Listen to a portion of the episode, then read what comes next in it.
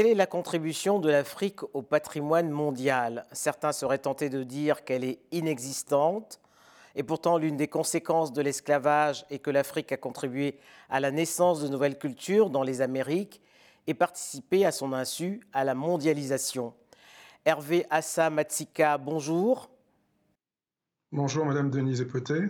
Vous publiez chez l'Armatan une trilogie sur le continent en démontrant son rôle et son poids dans la mondialisation. Quel est le sens de ces trois titres? Graines d'ébène, Améringo, l'héritage inattendu, elle est là l'Afrique, elle revient. Le, premier tome regarde un peu vers le passé, vers l'histoire, pour voir d'où nous venons. Le deuxième fait un constat de la richesse culturelle aux Amériques. Tout le monde a entendu parler du tango, tout le monde a entendu parler du carnaval de Rio, du mambo, de la salsa, du jazz et que sais-je, mais sans toujours euh, reconnaître ou insister sur le fait que tout ces productions sont d'origine africaine. Elles ont été émises dans les Amériques, qu'elles soient l'Amérique du Sud ou l'Amérique du Nord, adoptées par le monde entier, mais sans que l'Afrique ne soit citée ou reconnue. Et aujourd'hui, donc, euh, ces, deux premiers tomes, le passé, le présent, nous conduisent vers l'avenir. Une réflexion vers l'avenir, hein, au moment où, euh, depuis une dizaine d'années, je dirais, tout le monde constate qu'il y a eu des croissances extraordinaires en Afrique au niveau économique, qu'il y ait un renouveau et une production artistique extraordinaire en Afrique, n'est-ce pas?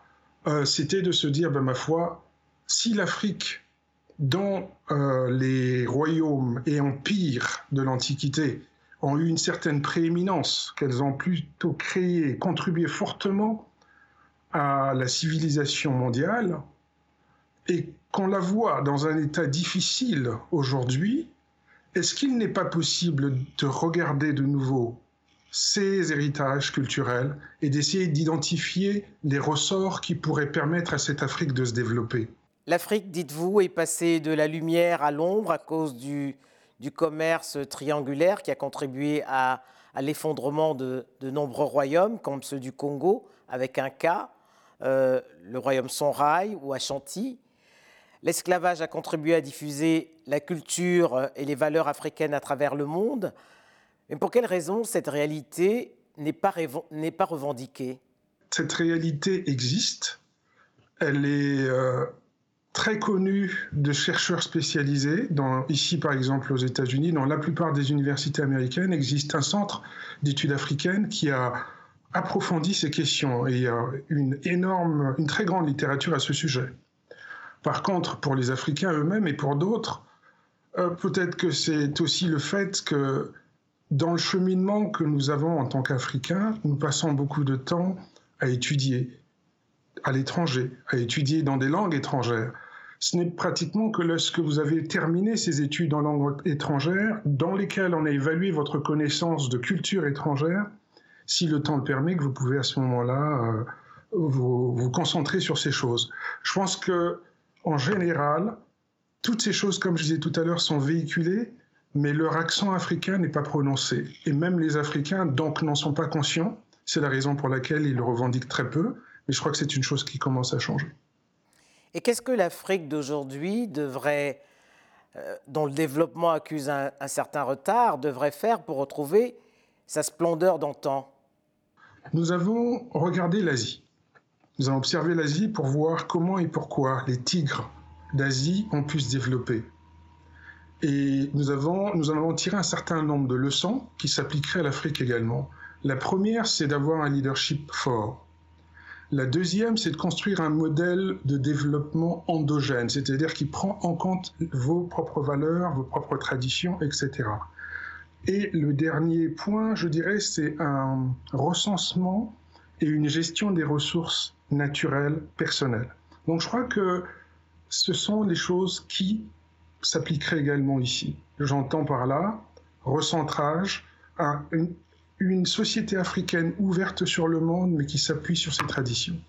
Voilà, donc en mettant l'accent sur l'éducation, la santé et donc le développement de, de ce qu'on appellerait des sources de croissance, donc des, des choses qui peuvent aider la croissance économique dans chaque pays.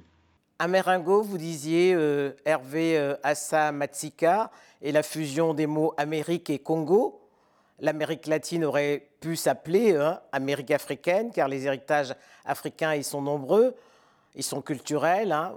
On, pourrait citer euh, la rumba, agricole et même médicaux. Il y a même, dites-vous, une similitude de résistance politique sur les deux rives de l'Atlantique. À quoi pensez-vous exactement? En étudiant le mouvement de l'esclavage, les analyses qui ont été faites par euh, des chercheurs émérites, on se rend compte qu'il y a eu des contributions beaucoup plus tôt que cela. Et dans mon livre, par exemple, je cite euh, l'exemple d'une dame qui est appelée la Jeanne d'Arc congolaise, Kim Pavita, qui était une dame qui a essayé de reconstruire et recréer le, royaume Congo de l'époque. Elle, était elle, était, elle était brûlée sur le bûcher, cette dame, condamnée et brûlée sur le bûcher. Ses disciples ont été vendus en esclavage et donc se sont répandus à travers le monde. Et il y a un chercheur américain qui s'appelle John Thornton et qui nous a expliqué comment se faisait-il que des esclaves en Haïti aient pu vaincre l'armée de Napoléon qui avait conduit de manière brillante les campagnes de Russie et de Prusse. Et la raison était que ces esclaves et leurs descendants avaient combattu pendant des siècles dans le royaume Congo, par exemple. Il s'est passé la même chose dans le, dans le royaume du Bénin. C'est des gens qui étaient des stratèges, et qui avait combattu les armées euh, de Hollande, du Portugal, d'Espagne, etc. pendant des siècles, et donc euh, avait euh, une, des techniques militaires confirmées. Elle est là, l'Afrique, elle revient, c'est le thème du troisième tome. Le temps de l'Afrique est venu, hein, si on vous entend. Vous êtes même un afro-optimiste, malgré les indicateurs du moment les crises politiques, euh, le, terrorisme, une récession économique que va connaître le continent, hein, la première depuis 25 ans, la crise sanitaire qui est encore très présente, et puis euh, une famine qui pourrait affecter plusieurs pays, une des conséquences de la, crise en Ukraine. Malgré tout, pour vous, le temps de l'Afrique est venu? Je crois que bon, les, événements que vous évoquez sont assez récents et on en mesure encore euh, pas encore l'impact complet. Mais au moment où j'écrivais ces lignes, n'est-ce pas, nous étions dans une phase ascendante hein, de, l'économie et l'on constatait l'impact de la crise euh, sanitaire, je dirais, qui a un impact, certes, mais que l'on pouvait, euh, par rapport au, mouvement de croissance qu'il y a eu en Afrique les 20 dernières années, à la limite, aurait été un accident de parcours, renforcé aujourd'hui par la, je dirais, par la, crainte de la famine qui peut résulter euh, de la crise ukrainienne, parce que beaucoup de pays africains importent du blé, parce que beaucoup de pays africains importent du gaz ou des produits gaziers, n'est-ce pas euh, Il y aura donc forcément là un accro. Mais si vous regardez sur le long terme, Qu'est-ce que nous pouvons mettre face à cela? Face à cela, vous avez en Afrique plus de la moitié des terres arables mondiales. Vous avez en Afrique plus de 40% des matières premières, dont, pratiquement les trois quarts de matières stratégiques.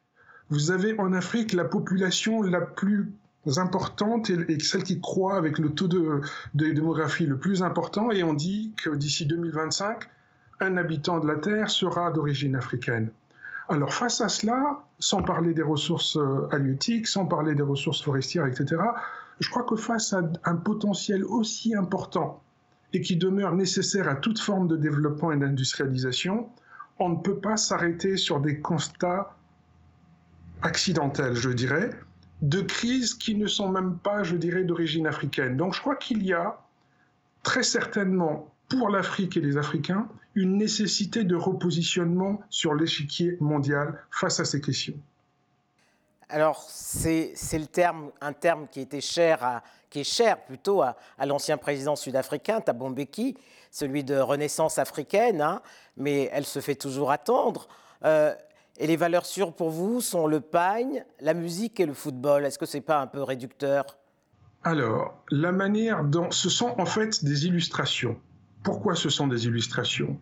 Parce que le football est une activité sportive, n'est-ce pas? Et comme toutes les activités sportives, elles sont le résultat d'une discipline, d'un travail et d'une éclosion au cours, je dirais, d'un jeu. Et ce sport a suivi l'évolution de l'ensemble de nos pays depuis la colonisation jusqu'à aujourd'hui, pour les pays africains, sans parler de son importance au niveau mondial. Le pagne est une étoffe. À travers l'histoire de l'Afrique et du monde, nous avons vu que les, populations à Harry s'habillent.